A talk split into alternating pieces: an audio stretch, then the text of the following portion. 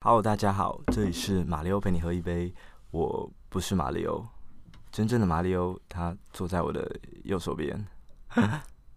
Hello，大家好，我是马里欧。哇，这个声音一听就是有差别啊，感觉磁性很多。嘿，这里是 Barnett Talk 第五集 Episode Five。哇，我们今天请到了一位这个。台湾 Podcast 界的大人物，他是马里欧陪你喝一杯的主理人杨示范，同时呢，他也是关键评论网的共同创办人。我们今天会聊一聊马里欧陪你喝一杯这个 Podcast 以及台湾 Podcast 的生态，目前所面临到的一些现况。那很难得的是，马里欧平常作为一个访谈人，那这一次是以一个被访谈的角色来录制节目。他最近呢也上了小人物上篮以及百灵果 News 的专访，有兴趣的朋友也可以去听听看他们的节目。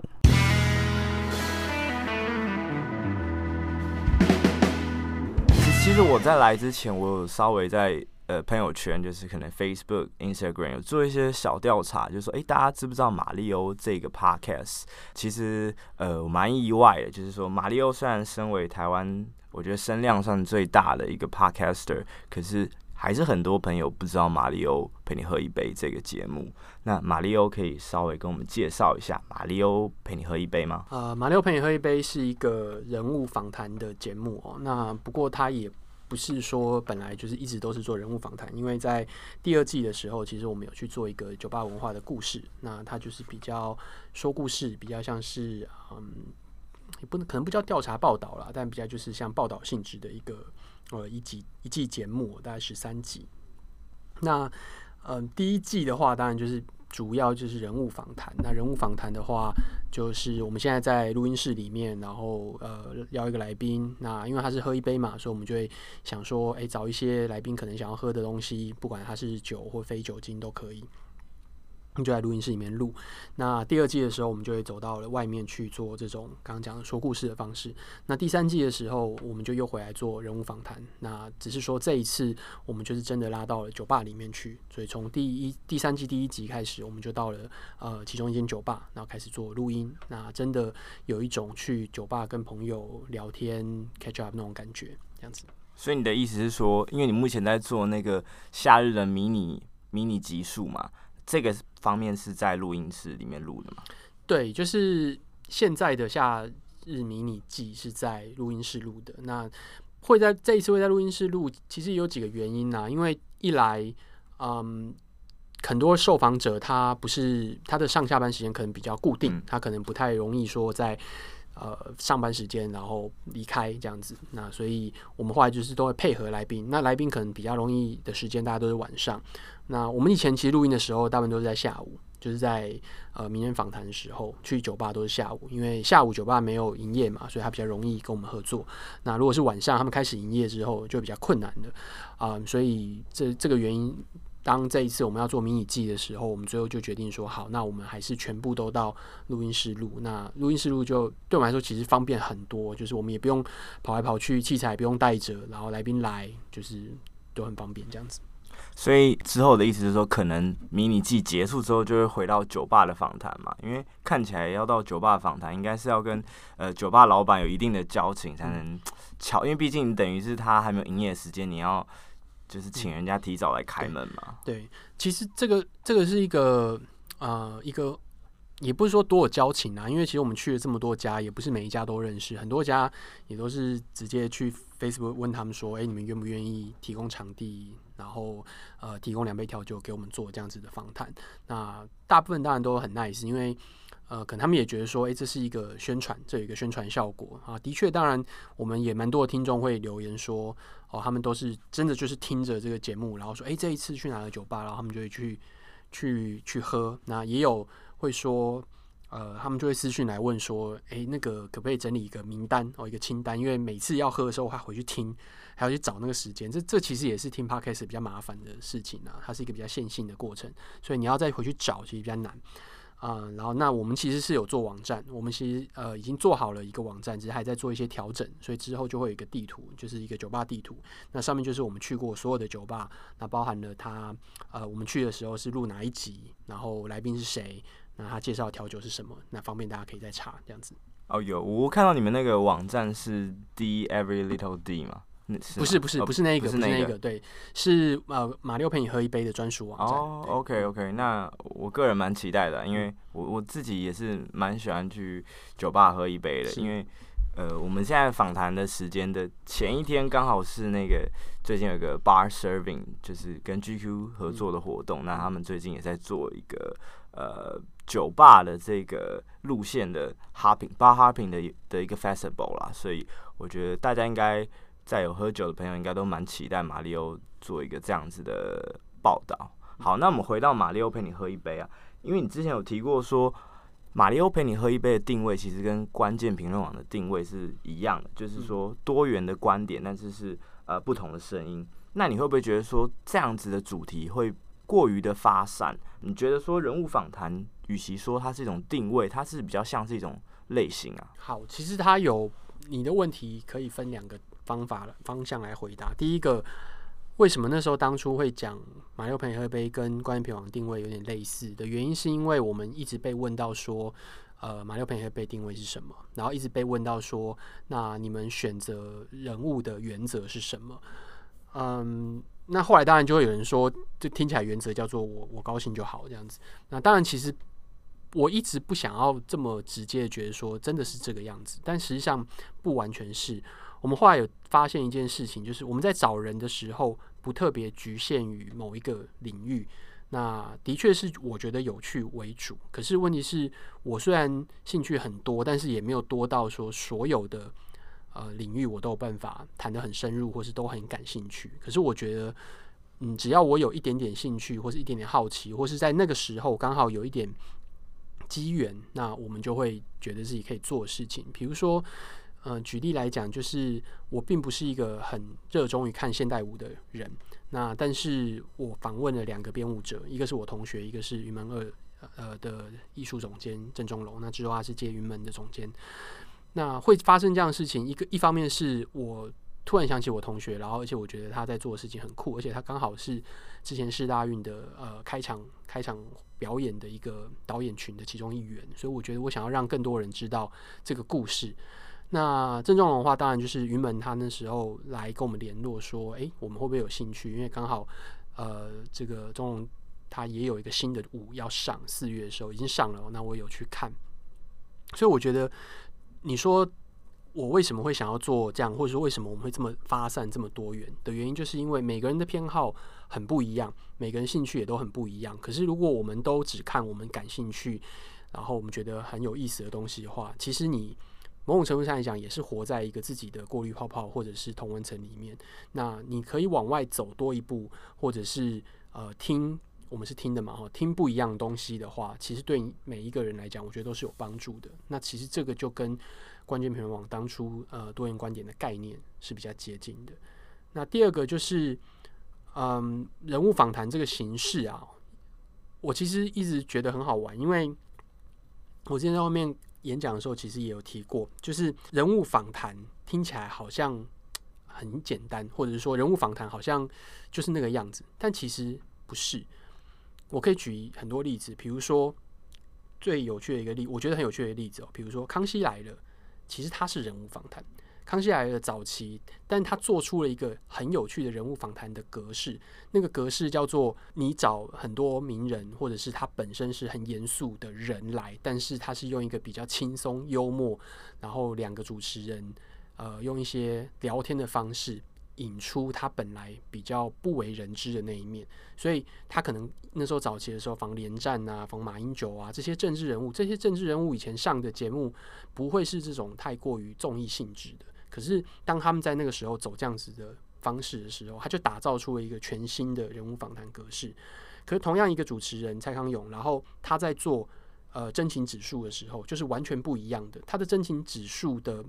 模式就是呃很温馨的人物访谈，然后去谈他想要约的那些人，然后那些人是他觉得在这个社会上很有价值、很有意义，然后可能，但并不是每个人都这样认同的，这是他一个很主观去做的这件事情。然后你再举，比如说像 Netflix 上有一个影集叫做《写星乘车买咖啡》，那他就是一个一个呃喜剧演员，然后他就是开着名牌的呃古董车，然后去载另外一个喜剧演员去买一杯咖啡，然后在过程当中就聊天，聊他们的职涯，聊他们的故事。就就闲聊，就这样子，这也是一个形式，这是一个格式。然后或者是你要看 Netflix 另外一个 David Letterman，呃，我我的下一个来宾鼎鼎大名，它也是一个格式，它是一种现场采访的格式，现场访谈对谈的格式，但中间他们已经预防了很多细节，可以在现场的过程当中播放这些东西。它等于是把，比如说像看板人物这样子的一个模式，但是直接搬到现场来，这种东西，那又是另外一个格式，所以。我后来就会发现说，其实人物访谈讲好像很简单，可是你要真正能够做出人家会有印象的话，你必须要设计清楚你自己的格式是什么。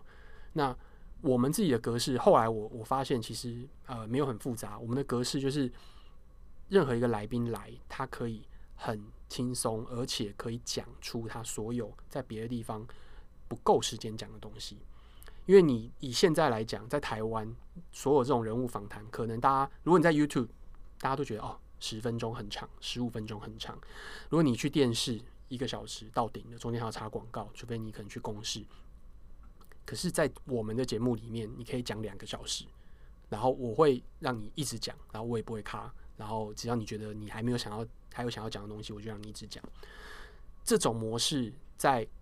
呃，台湾的这些媒体里面来讲是很难做到的，所以它会有一个很特别的地方。然后另外一个当然就是，他透过这样访谈的方式，可以提供听众有一种陪伴的效果，就是你听到这个人的不同的故事，然后他可能是你完全想都没想到，哦，原来他有这样故事，或者你根本不知道这个人，然后他做的很多事情其实非常有趣，大概这样子。所以你觉得马里欧陪你喝一杯比较像是一个娱乐跟？知识并行的一个一个 podcast 嘛，因为我我观自己观察现代的社会，大家其实我觉得那种学习上的焦虑感其实蛮重的，因为现在发现会很多的这种碎片化学习的这样子的一个名字说出来，就是说我们可能利用空闲或者是通勤时间去听一些呃学习的音频节目啊，或者是可能不管是像是大陆的得到啊，或者是喜喜马拉雅这一些节目。这时候他们就会很强调说，你的你的可能的 business model 是需要说，我打特定的特权，这些人可以从听我的节目里面去获得什么，或者是说他可以从里面学习到什么。那你会觉得说，马里欧陪你喝一杯，他反而比较不不是说有一个特定的诉求嘛？还是说，就像你刚刚提到，他比较像是起到了一个陪伴的作用？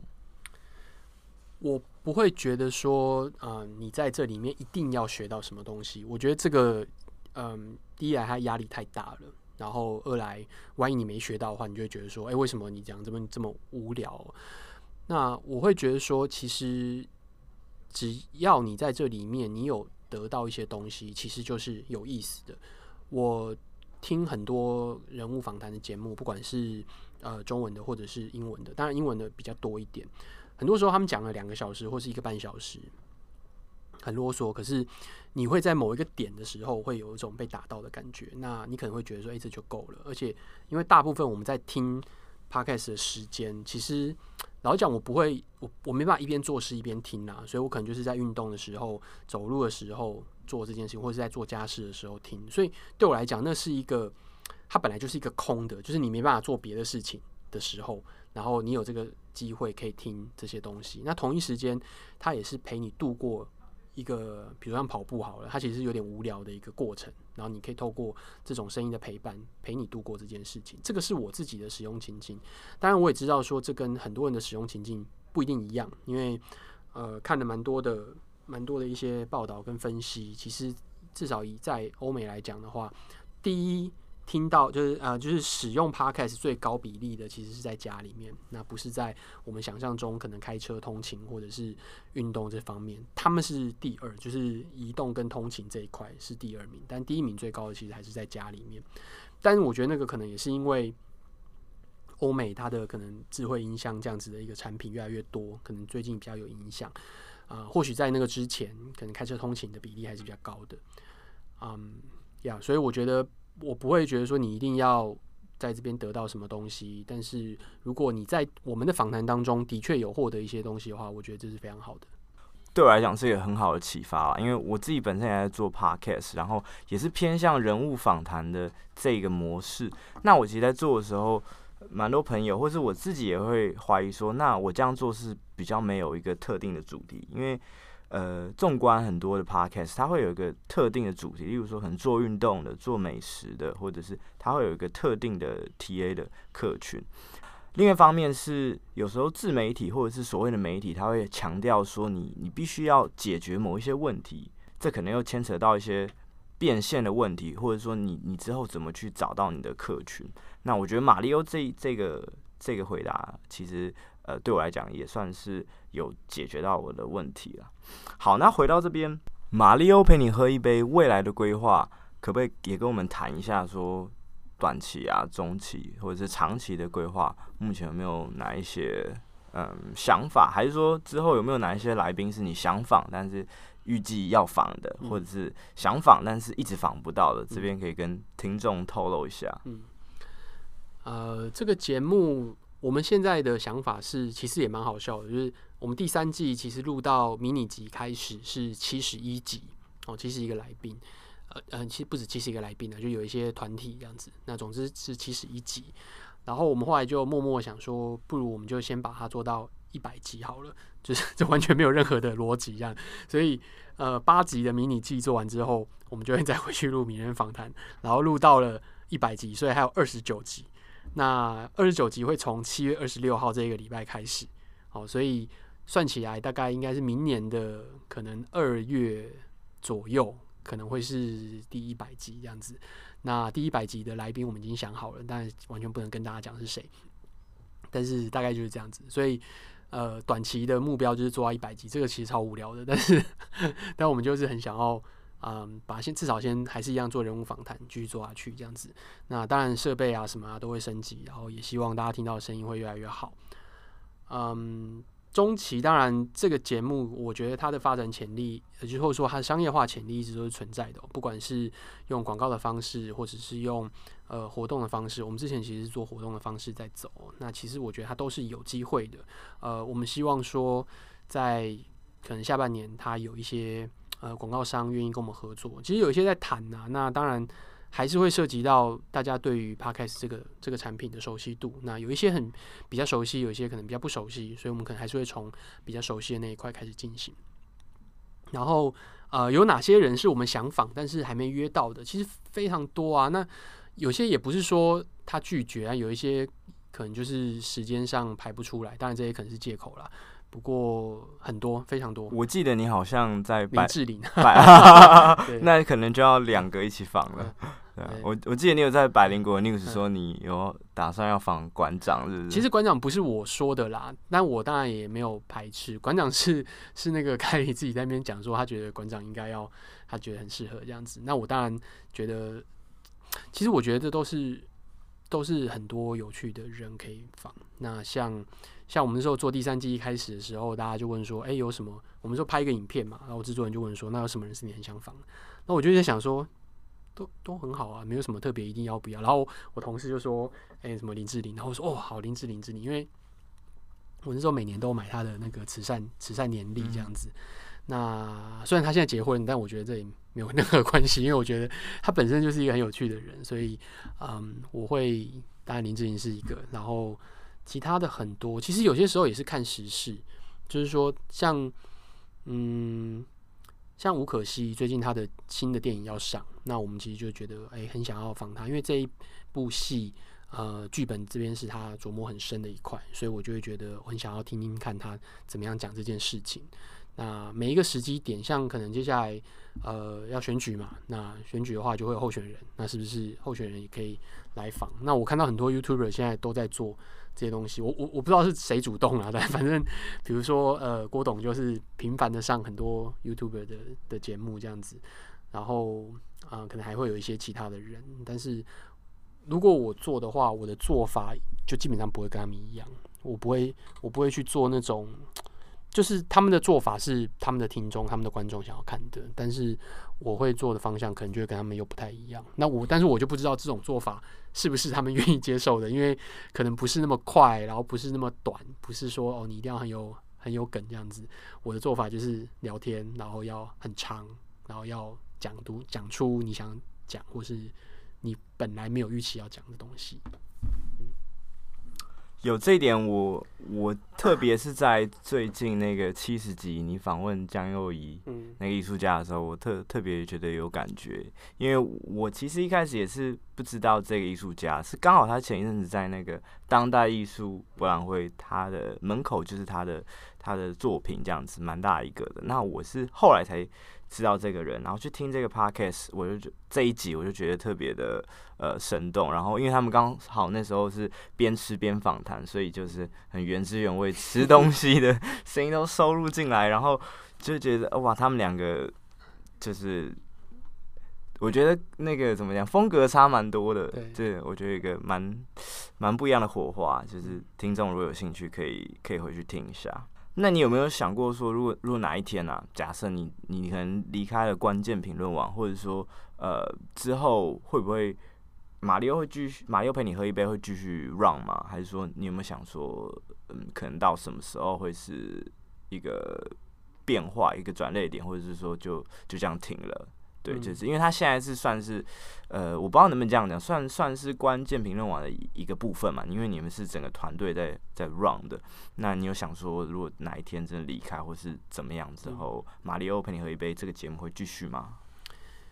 对，呃，马里欧陪你喝一杯，它其实是属于关键评论网制作的一个 podcast 节目哦，所以它毫无疑问，它是属于关键评论网一部分。那我不知道。接下来他会做到什么程度？也有可能，嗯，就是我们做到了多久，我们就不做了。但是现在看起来，短期之内应该是不会啦，因为我觉得他还有很多很多有趣的事情可以做，然后我们还有很多可以进步的空间。那国外很多 podcaster，然后他们做，尤其像比如说像什么 Tim Ferriss，他这种。专门做人物访谈的，可能做三百多集的，三百多集一个礼拜一集，一年也就是五十五十二集，对，五十集五十二集，然后三百多集他已经做了六七年了，所以，嗯，我觉得都还有很多的可能性。那就算就算有一天可能我离开了这间公司，也不见得这个这个节目不能够继续下去。所以，其实看吧，或许有一天当听众。都离我们而远去，然后有更棒的节目做出来，然后那有可能我们就换个方式，因为其实这个节目的性质也不是说我们就是只做这一个。其实关键评论网我们在规划新的 podcast，嗯，大概其实我一直跟他讲说这一季，但后来最近又有一些变化，所以我觉得这一季可能没办法。但是今年啊，今年 我很我真的一定要把那个那一个形式的节目做出来。我想要做一个新的 podcast 的节目，这样子。嗯，所以这边可以跟我们透露一下是，是他不会是我，他不会是我是当主持人，我的角色比较像是想办法让这个节目生出来，就是我去协调公司内部的资源、外部的资源，想办法把这个东西做出来。你可以说可能像是。某种程度的监制吧，就是确定这个东西是可以做得出来的。我甚至可能不会是直接的制作人，但是呃，然后这个形式比较，其实它不是什么很很特别的形式，它就是一个说故事的方式。然后，但是嗯、这种形式在台湾，像我刚刚讲的，其实我们那时候第二季做了酒吧文化那个 podcast，其实是非常台湾其实比较少见的一种 podcast 的做法。那因为它真的很花时间，我们当初。做啊、那个那个酒吧文化的 podcast 第二季十三集，我们花了五个月的时间。那过去我们可能一个礼拜就可以做一集，甚至一个礼拜可以录个两集或三集。然后之后可能我们有出国或是什么时候就可以用。你看，从二零一七年一月第一第一第一集上，哦，对不起，二零一八年的一月第三季上，一直到现在，我们每个礼拜一集没有 delay 过。哦就是顶多就是礼拜五 delay 到礼拜六啦，可能发生一些状况，就这样子。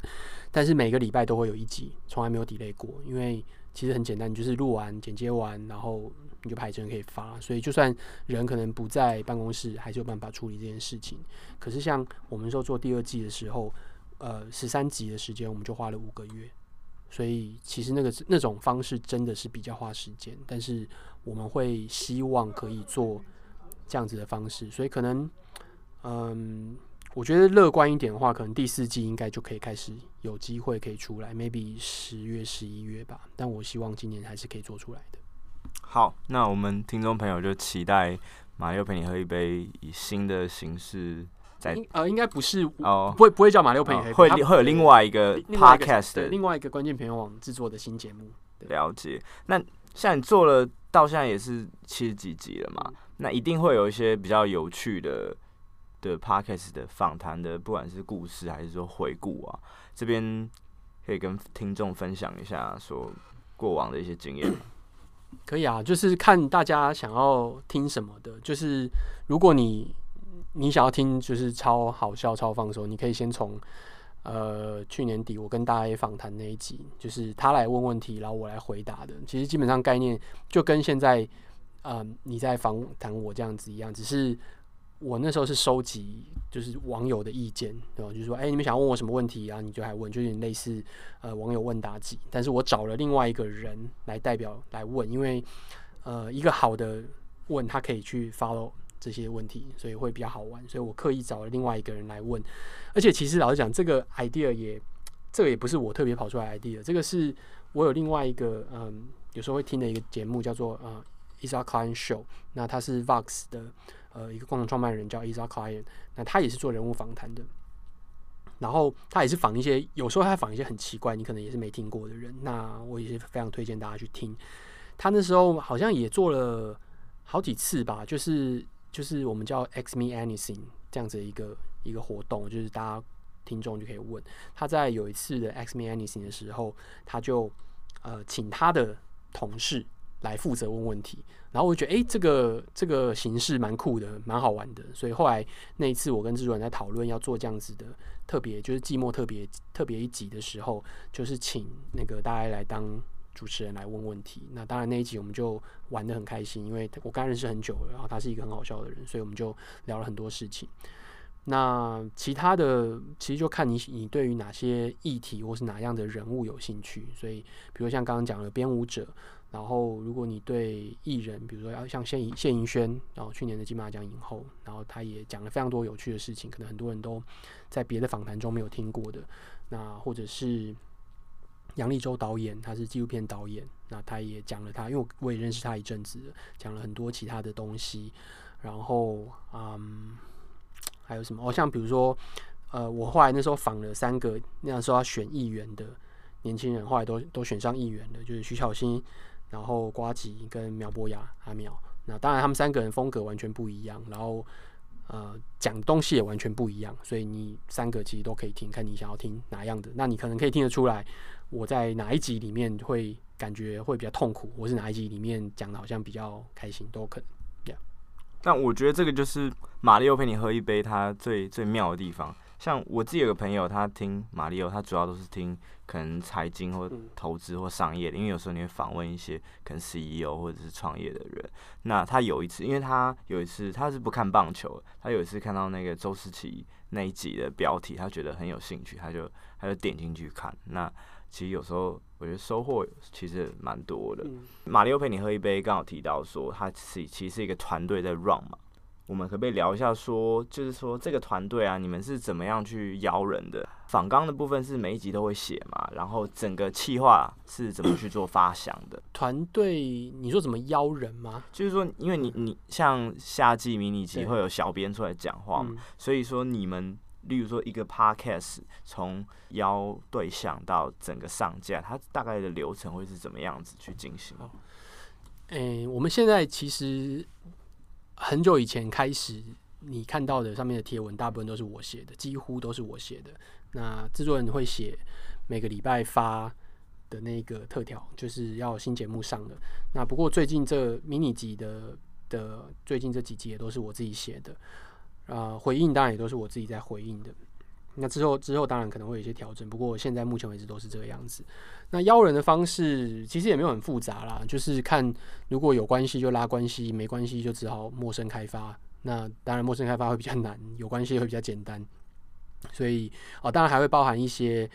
嗯，他们自己来信或来讯说，哎、这个他们觉得，或者他介绍，哦，说，哎、这些人不错啊，很有趣。那有人介绍的话，其实某种程度可能他自己也认识，所以也会比较简单。所以讲白了就是二分法，认识的跟不认识的。那认识的会比较简单，不认识会比较麻烦，这是废话。那但是原则上就是这个样子。那不管是 Facebook、Email、打电话。嗯，甚至其实像江右仪就很好玩，因为江右仪其实我们是在 IG 上邀他。那我们后来其实也有发现这件事情，其实蛮多名人的 IG 可能比较甚至会比 Facebook 更容易联络，因为 IG 可能是他更亲力亲为，然后 Facebook 可能不是。对，所以这个可能是一个比较小的一个 tip，对，可能会大家没有注意到这件事情。那另外问题是什么？我一下忘了。哦，就是说你们你们是可能每一次都会写哦，仿纲仿纲，对对对对对，是是是，我们每一次都会写，不管他要或不要。有些有些人他会想要先看，那我们当然会给。那有一些人基本上他根本不在意，那我们还是会列。那这至于他如果没有跟我要，我可能就也不会特别给。有些时候还是会给啦，其实那个都没有绝对的，但原则上我们基本上都会列，然后都会给。只有很少数的情况。像比如说我刚刚讲那个编舞家谢杰华，他是我高中同学，所以他根本没有管说我到底要问什么问题，我只跟他讲说，哎、那个什么时候有没有空？他说哦，好啊，这样子。所以就当然就是看亲疏远近的程度。那越陌生的，他可能或是他越有名，或者是他有一些呃经纪公司的要求，他可能就越需要这样子的东西。那有些人可能会希望说，哦，那我们不需不想要讨论这个题目或者什么的。当然，你这也都基本上都是尊重了。可是他如果说，诶、来一个回说哦，这个我们全部都不想谈，那当然就没得谈。不过目前不会发生这种事情。那呃，我不知道会不会是下一个问题，但是原则上我可能也有讲过，就是我们在访问的时候，虽然我们有访纲，但是我们不会太照着访纲在走。那我们会照着当场的一个情况去 follow 下一个问题。但是我们可能常常见的做法就是，我会有访纲，对方也会有访纲，那他可能会印，可能不会印，我不知道，但我会印出来。然后我会看着访纲，看我当下觉得之前跟他暖身的时候聊到哪个东西，然后我们从那个部分开始切入。那也有可能是我们刚刚在暖身的时候聊到的东西，在访纲里面通通都没有。那但是刚刚聊得很开心，所以我们可能就从那个地方开始切入，然后再看访纲上面的东西这样子。那有没有那种情况是你觉得聊得很开心，然后你问了他一个可能访纲以外，或者是所谓突袭式的问题，那？可能那个受访者很尴尬，或是他不想回答的这种状况，好像有，但很少，很少有那种他不回答的。但是好像有，好像有，就是他就说他不想回答这个问题，好像有，但我不太，但这种情况很少，因为呃，一来我不会问太太私人，或者是太。过分的问题，这不是我的个性。那二来就是，嗯，就算他不在访纲上，但是这些人大部分，尤其是名人来讲，这基本上都不是他们第一次受访。那他们都已经很习惯于面对麦克风，在讲这些事情。那有些东西可能他们已经讲了也不止一次了，就算他是一个比较私人的问题或者什么，但有些可能不是，有些可能真是他第一次被问到，所以。嗯，但是即便是这样子，他们可能对他们来讲，这都不是什么太大问题。他们反而可能会觉得，诶、这个不错，因为过去都没有想过，呃，这样的事情。这也是人家问我说，在做这个节目，或者说在访问这么多人，那什么样的呃情况你会觉得比较开心，或者是这个这一集你会觉得比较成就感？那并不是看那个下载或是播放的次数，而是说在访谈的过程当中，受访者他给你的互动，跟他可能会想说，诶、这个问题问得很好，我没有想过这样的事情，但他会讲一个很棒的东西，然后你会觉得，哎，你这个节目做的跟别人不一样。我这边有发现到一个很有趣的观察，就是《马里奥陪你喝一杯》这个节目第一季的时候，其实是有放到 YouTube，然后放在关键评论网底下，然后之后《马里奥陪你喝一杯》也有开自己的 YouTube 账号，那后来好像就没有再更新了。嗯、呃。就没时间而已，这个一点都不复杂。所以不是说考量到就是 Podcast 露出平台的问题嘛？因为就是就我自己的理解，我会觉得说它就只是多一道工而已。那因为你的内容其实都已经是做好的。嗯，其实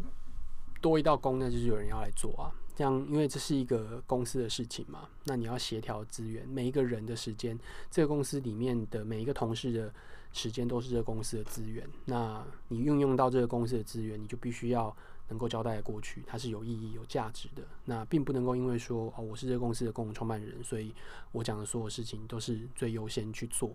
所以，那制作人那时候也有提说，诶、为什么不放在 YouTube 上面？那我的意思就是说，放在 YouTube 上面当然可以，但是你是不是至少要做个封面压在上面？他说对，那你要做什么样的封面？所以要花时间嘛？那谁来做？你要做吗？也可以啊。所以，呃，后来就是我们在沟通协调之后，设计他会做一个公版，然后我们可以去改。所以后来第一季就做了一个这样的尝试，还是把它放上去哦。那不过我那时候就有提说，我觉得。YouTube 的使用情境跟 Podcast 的使用情境其实是完全不一样的。我觉得我有预期它不太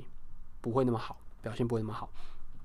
那所以后来放上去之后，的确其实反应没有到非常的好，相较于我们的其他放上去的的呃平台的影片，没有就是放到我们 YouTube 有非常多影片嘛，就是说相较于我们其他放到 YouTube 的影片来讲，马里奥陪你喝一杯那个系列其实表现并没有特别好。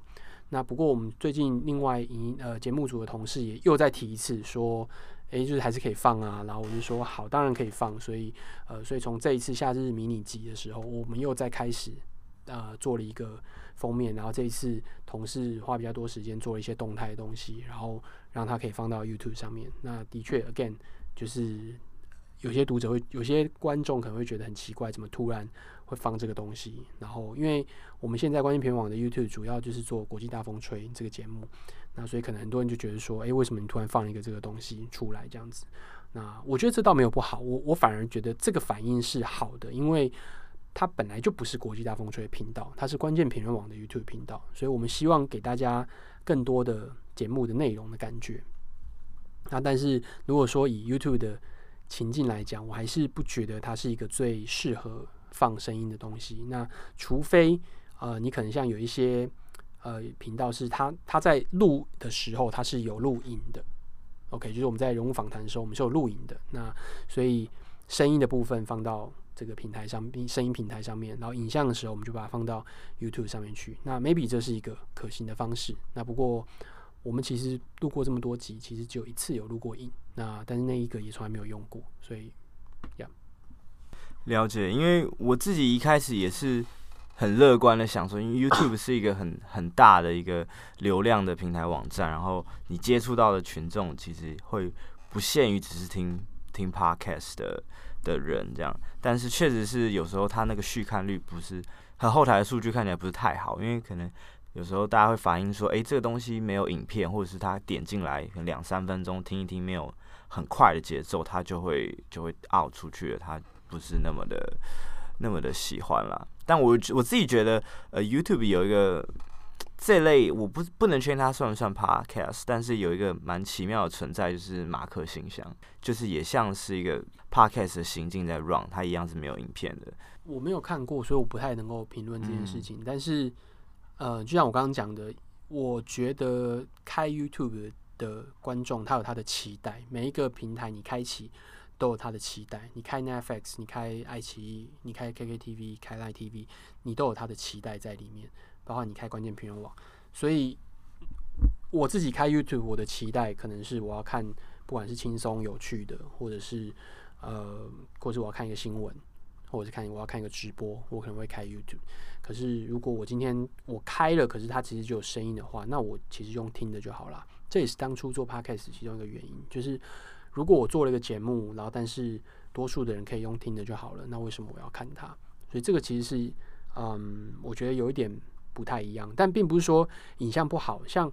我最近就是有去买一个课程，呃，是呃 Alex Blumberg。那个 Stop 这个这个节目的制作人，那他也是 Gimlet Media 这个前一阵子被 Spotify 收购的这家公司的执行长跟共同创办人。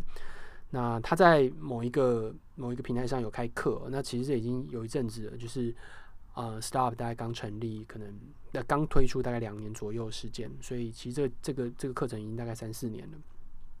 然后我就买了那。他其实是有声音的，呃，因为 Tim Ferris 在访问他的时候，其实有把那个声音的部分放到他的节目里面，所以我同时都有听。那我发现其实有差，因为他在上课时候，他有一些动作跟表情，还有一些现场的情境，可以让你知道说他现在在干嘛。可是纯粹听声音的时候，你不知道这些东西，所以会比较没有办法那么容易吸收。然后加上他的声音的切换的速度跟量用得很大，所以我觉得那个还是有点差别的。所以我相信。今天如果像比如说我们在有一集是呃番外篇，我去演讲的时候，我把它录下来。我第一次在外面讲 podcast 是什么的时候，我把我自己把它录下来，用用一个比较阳春的麦克风，所以当然它的音质很差。那不过你还是可以听得懂。可是我相信，如果你在现场用看的，或者是你用看影片的话，可能感觉会更好一点。所以等于是说，不同的频道或者是不同的嗯平台上。有不一样的受众，那彼此之间会有不一样的期待。所以，我们回到市场面的部分，嗯，我们想聊一聊台湾 Podcast 的这个生态圈。马里欧自己觉得说，现在台湾的 Podcast 市场还没有办法做大的原因有哪一些？嗯，呃，很多哎、欸。其实我觉得最简单，或者是说几乎是，呃，应该是没有什么没有什么疑虑的，就是说。节目或者说内容的性质还不够多，就是你要有一个很很多人注意到的节目，那大家才会注意到这个平台。那如果你没有一个很多人注意的节目的话，其实你吸引到的可能是比较小众的。OK，所以你想要推，或者说想要让这个，或者说你要靠一己之力把这个市场生态带起来的话。在我看来的方法就是，你要能够有一个非常非常厉害的节目，那个节目厉害到所有听过的人都会帮你宣传，你才有办法，你才有办法靠一己之力做到这件事情。那如果不是的话，就是靠很多其他的人，像比如说你啊，比如说呃各种各样其他新进的 podcaster 来做 podcast，然后我们就是你要一个人他可以宣传很多个人，或者说呃一个节目可能有一百万个人帮他们宣传，所以他的节目可能扩散效果很快。那但是如果你有呃十万个或是五千个新节目也上了，那这五千个新节目的 host 也在各自帮他自己的节目做宣传，其实他也可以做到类似的效果。OK，所以回归到底就是你有没有办法做出一个非常好的节目，然后再就是你有没有很多节目在这样子的一个平台上面可以让听众去听。我相信很多人呃可能并不是呃从来没有接触过 podcast。但是他打开了 Podcast 的平台或是 App 的时候，他不知道他要听什么。我觉得，哎，怎么都是一些好像看起来有点旧的。至少在三五年前的时候，我打开来是这种感觉，觉得哎有点旧，啊没什么更新。那怎么都是老的媒体，然后可能也是偶尔有一搭没一搭在更新。但是这几年，尤其是这半年，就看到有非常多新的节目出现。那我觉得这就是一个慢慢慢慢开始变好的一个迹象。好，那我们既然提到说，呃。Podcast 的现在所面面临到的一个窘况，可能说现有的节目量是不够的。那马里奥这边有推荐说自己在听的，不管是台湾的还是中文的华语市场，自己有没有推荐的一些 Podcaster 呢？呃，其实非常多啦，就是呃，如果说中文英中文当然比较少一点，但是英文的话就是多到 多到可能真的是非常。难推荐，因为每个人偏好可能不太一样。那英文的话，你可以看一些排行榜。那这是第一个，像有个叫 Podtrac 的的排行榜，它专门在排呃全美的每个月前二十名的 Podcast。那当然前二十名就是很多人听的，所以你可以在上面看看。比如像《纽约时报》的 Daily，它已经是第一名很很长一阵子了，已经。打败了这个呃，Stuff You Should Know This American Life。之前 s e r i a 这几个都是在前面，但 The Daily 之前一直在第二名，然后大概几个月前突然跳成第一名的。那 This American Life 其实也很棒。然后我自己很常听张，像呃前几天去白英国有讲，就是 Acquire 这个专门在讲科技并购跟 IPO 的一个 Podcast。那另外像 Fresh Air 这个 NPR 的一个呃也是人物访谈的一个节目，那也非常精彩。然后啊、前一阵子其实 Alan Alan 大家应该知道，Ellen DeGeneres 他可能大家也都蛮喜欢，很多听众可能也蛮喜欢他的。然后他自己也有一个 podcast 叫 Alan Go，但我最近有一阵子没听，但是就我的理解，Alan Go 好像不是 Alan 自己的节目，Alan Go 是他的制作人在里面讲一些幕后花絮的东西。不过还是一样还是一样非常有意思哦。那当然中文的话，呃，Hito 大联盟，那只是因为看棒球。不过其实 Hito 大联盟很多东西我都听不懂哦，但是 我自己还是听得很开心，虽然我都听不懂。那像前一阵子那个三创那边的新、嗯、新建广播，那他们也刚刚开始做，嗯，也可以听播新广播的问题不是他们声音不好，新广播是他讲话速度太慢，所以我自己听新广播都是用加速的方式在听。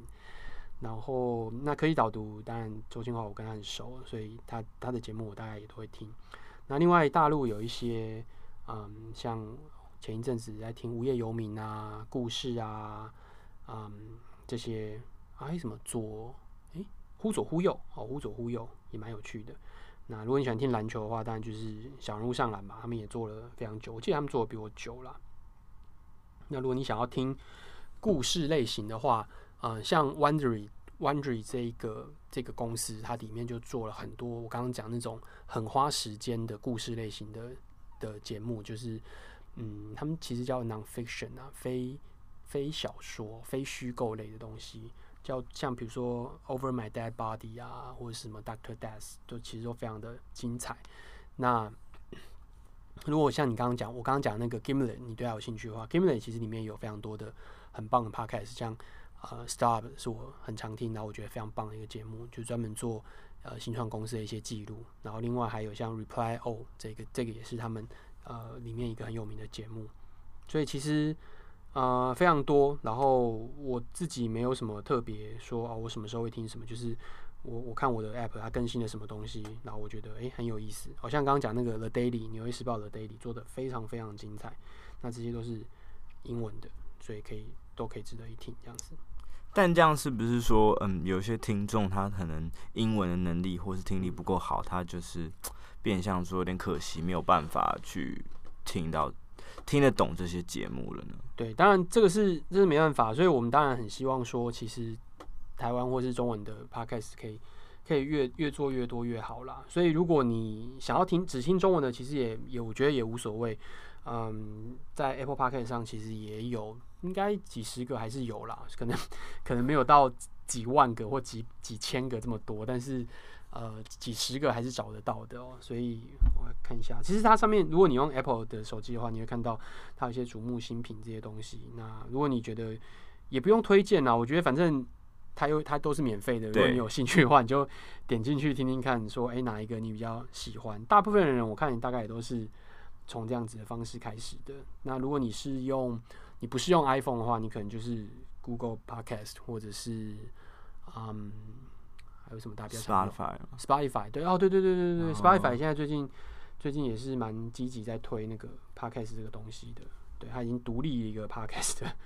的的的页面出来这样子，Yeah。对，那我们刚刚提到了 Apple Podcast、Spotify 嘛，那你自己觉得说这些 Podcast 的平台有没有一些不完善的地方？就是跟其他的呃，例如说 YouTube 上比啊，我像我自己觉得点说。我自己看不到这些平台上的订阅数，或者是他们有一个同整的资料，我自己觉得蛮困扰。你觉得说，因为他目前出的，他有时候他都说他是 Podcaster 的 beta 版嘛，那你觉得说这方面有没有什么呃比较困扰的地方，还是说他可以再做改进的地方？它其实困扰的地方当然有，它就相较于 YouTube 它能够提供的数据来讲，可是呃问题是 Podcast 它的原生设计上来讲就不太容易做到这一点。嗯，我不知道多少听众对于 Podcast 技术细节会有兴趣啦。但是简单来讲，当我们在听 Podcast 的时候，我们是去透过某一个 App 或是工具去去那一个呃 Podcast Host 网络的一个伺服器那边去下载或者是串流播放。所以那个 Host 本身，当然如果它是用串流的话，它会知道啊、是听到哪里哦，播到哪里。但如果今天它是一个下载的方式的话，其实它理论上不会知道你播到哪里，或者是你有没有把它听完，因为你就下载到你的手机里面了嘛。那另外一个就是不同的呃 App 进来的，他去连接去去读的时候，他不见得都会知道这个人是谁，因为你可能不见得有注册哦，你可能不见得在这个平台上有注册，但你还是可以听。那商呃，Spotify 可能会稍微好一点的原因，就是因为大部分进来的人他就是注册会员，所以他透过这个注册会员的方式去得到这样子的资讯。那 Spotify 也是用串流播放，所以它可能会比较容易知道你播到哪里，完听率是多少这些的资料。嗯，但是其实老实讲，我觉得这些并没有一个非常标准，就是或者说业界都认同的一个的平台或是统计数据，大家都还在摸索当中。那我甚至觉得，我老实讲，我觉得 Podcast 它有一点，或者说这里面有。蛮多人是刻意让这件事情不要发生。怎么说？意思就是说，嗯，Podcast 在现在的网络里面来讲，它还维持着很粗犷、很早期网络的那种感觉，它很不现代，就是它的技术其实没有很复杂，然后呃，它属于使要使用的东西是。很久很久以前发明的一个技术是 MP3，然后，然后呃，透过 RSS feed 这样子一个工具，然后这也是大概两千年之后没多久发明出来的一个很简单的一个技术，可以同步通知啊、这些节目的发行。然后它 host 在一个一个很简单的伺服器上面，然后你用 app 就可以去去听。然后它是一个很发散式的，就是你没有说一定要，即便你可能每个人有不同喜欢的 app，可是你只要。放在一个资源的 host 上面，然后有一个 RSS feed，把这个 RSS feed 送到你想要送的一些平台，然后他们就可以看得到，就可以下载，就可以收听。这个非常的早期 Web，这个整套东西都是这这整套技术在十五年前就已经完备差不多了，几乎没有什么太大新的进步，可能有一些呃不错的进步，像。刚讲资料分析，或者是他现在动态插广告这些技术，或是你可以订阅、你可以付费这些东西，当然在这几年来都有进步。可是或者说音质大家都变得比较好了，但是它最原始、最原始、最核心的那个技术啊、其实在十五年前就已经完备差不多了。所以我刚刚讲说，哎，为什么好像会有一些人刻意啊、好像想要让它维持这样的原因，就是在现在我们发现我们的隐私越来越。好像越来越岌岌可危，然后 Facebook 都知道我们所有在做的事情是什么，然后我们只要按赞，只要按爱心，然后可能别的人也会知道我们在做什么事情，然后 YouTube 知道你看的所有的内容，你看了哪些影片，你点了什么东西，然后他推荐给你的这些东西都是针对你更有兴趣的东西去收听。那我觉得有蛮有一些人其实是，嗯，是反弹这件事情的，那所以他们。也会反弹说，Podcast 抖到那样子程度，那对于他们来讲，呃，Podcast 可能就是一种很很原始、很原始、很粗犷、很更有所谓传统，不是传统，应该说更富有当初网际网络发明出来的时候那样精神的一种产物，而不是现在 YouTube、现在的 Facebook、现在的 IG、现在的 Spotify、现在这种各种各样，嗯，收集你的资料的这样子的一个服务，那。这可能是更符合当初，甚至更符合，嗯、呃，想象中，呃，Tim Berners-Lee，呃，WWW 的创办人的想象，对于网络的一个想象。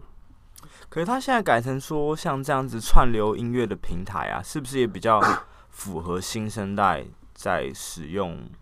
这样子的网络节目收听上的一个习惯？对啊，可是他跟要不要收你的资料完全无关呢、啊。就你可以用 Spotify 播啊，没有任何问题啊。你你用像我我用的卡那个 Castro，或者是有很多人推荐的 Overcast 这样子 App 听，没有任何问题啊。它还是可以用串流啊。可是，嗯，我觉得大家可能说刻意想要避免的是一个很集中的独大的一个厂商这种感觉，就是社群媒体可能在过去跟 Facebook 竞争的全部都死光了，然后剩下 Facebook，然后另外一个可以跟他竞争的。在很早很早以前，不要买下来了。对，就是大家可能有一些人在反抗的是这种事情，就是过度于集中化，过度于全部在某一个公司里面，它可以控制这些事情。大家想要的可能是更分散，而且毕竟我们要知道，当初整个 Internet 其实发展出来，其实就是为了怕。在节点当中断掉，所以发展出来的这种分散式的一个一个呃拓扑心态。那当然这很技术啦，不过重点就是当初网络发明出来的时候，就是因为不想要太过于集中的一个事情。然后现在很多很多东西看起来就是集中化在某一个厂商那边。那但是 p o d c a s 其实还保有这样子的一个特色。我觉得这个这个观点其实呃蛮妙，因为我以前没有想到，我反而会觉得说，如果 Podcast 越集中的话，我可以收集它的后台资料，那我可以更知道我的受众是怎么样的人，我怎么样去优化我的我的节目，或者说，诶、欸，我的听众是怎么样的人，他可能会喜欢什么样的节目，那我就可以跟着这个市场导向去走，这样子。嗯，我我没有说那个是坏事啊，我的意思是说，有些人可能不喜欢这样子的事情，就是，嗯，YouTube 没有不好啊，YouTube 它做的方法，而且甚至我们要知道，如果当初 Google 没有把 YouTube 买下来的话，或许 YouTube 就就没了，因为它很多一些呃盗版的一些问题，在很早期的时候，嗯，可是它的确带来了非常。大的一个市场，而且带来了很多新的东西，然后新的创意跟新的产品跟作品，所以 YouTube 当然是有它好处在的。那 Facebook 当然肯定也是，Twitter 也是，所有的社群平台它都不是只有一面是坏的。那只是说，我相信会有人是觉得，呃，Internet 的原生精神是分散式的，是一个去中心化的。对，那。呃，Podcast 还是比较有这样子的感觉，但是如果说有一天有一个独大的 Podcast 平台，像比如说 Spotify，可能很想要成为这样子的一个独大平台，那或许对于某些人来讲，就会觉得说，呃，就是 Internet 最后一块净土又消失了，不见得那么严重啦，但是呃，可能有些人会有这样的想法。嗯我们刚刚有聊到说，Podcast 有有一个类别是做 nonfiction 的嘛？那其实 Podcast 可以分成主要五种嘛，访谈啊，然后对话聊天啊，单主持人，然后虚构的故事跟非虚构的故事。你有觉得说非虚构跟虚构故事它主要跟前面三个差别在哪里？那台湾或者是说华文的市场有人在做这样子的类型吗？我我刚刚讲嘛，就是。呃，后面这种虚构或非虚构的东西，就是花时间，它很花时间，因为你要写脚本，然后你要去呃做大量的剪接，然后配音，让整个节目听起来是像一个故事，它像是一个影集一样。那所以它非常的花时间，所以这就是它。最大不一样，那当然它也跟影集一样。当你开始听进去的时候，你可能就会比较容易黏住，你就很迫不及待想要知道，哎，它下一集的情节是什么？它就算是非虚构，它也是有情节的哦，就跟纪录片一样，纪录片是有情节的。所以，嗯，这个是呃虚构或非虚构这样的叙事方式的一个差别。那所以它有优点，就是你听了你会很容易黏住，如果它好听的话。那缺点就是它的成本很高，制作时间比较花时间，然后不容易。可以给我们一些具体的例子吗？就是说，不管是国国内外的。哦，我刚刚就有讲啊，我们自己做那个《马里奥朋友会被》第二季，它就属于一个非虚构的一个叙事方式嘛。那它的时间就是我五个月才只能做出十三集而已。那国外的例子就就太多了，像刚刚讲的《Over My Dead Body》啊，《Doctor Death》啊，然后《Start Up》，还有呃整个网络在、呃、Podcast 美国 Podcast 被认为复兴的那一年就是二零一四年。那那一年有一个很重要的节目，呃，很重要的。声音影集哦，就是 Serial。那这个，嗯，从一个谋杀案开始的一个故事，一个调查报道的故事，这样子。所以，嗯，美国非常非常多。嗯，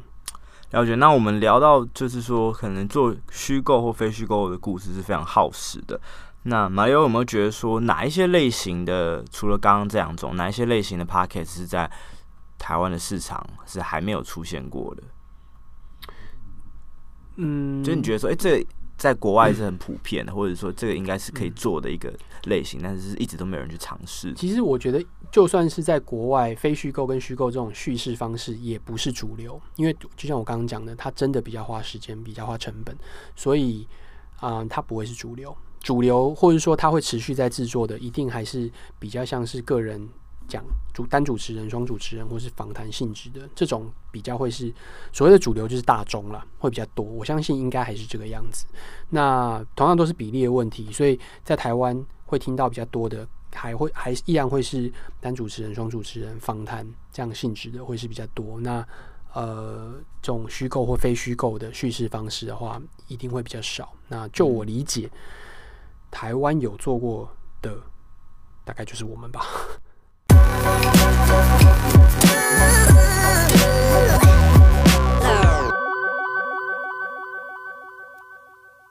喜欢今天的内容吗？现在在 YouTube、Spotify、iTunes Podcast 上搜寻 Barney's Talk 就可以找到我们的节目喽。用 YouTube 收听的朋友，别忘了帮我按下喜欢、订阅、开启小铃铛通知。另外，如果你觉得今天的内容对你很有帮助，在资讯栏的部分也提供了我接口支付的账号，欢迎大家用小额捐赠的方式给予我最实际的回馈。用 iTunes Podcast 收听的朋友，也别忘了帮我按下订阅，并在评分区给我五星好评。你的支持就是我录下去的最大动力。广告结束，让我们回到节目。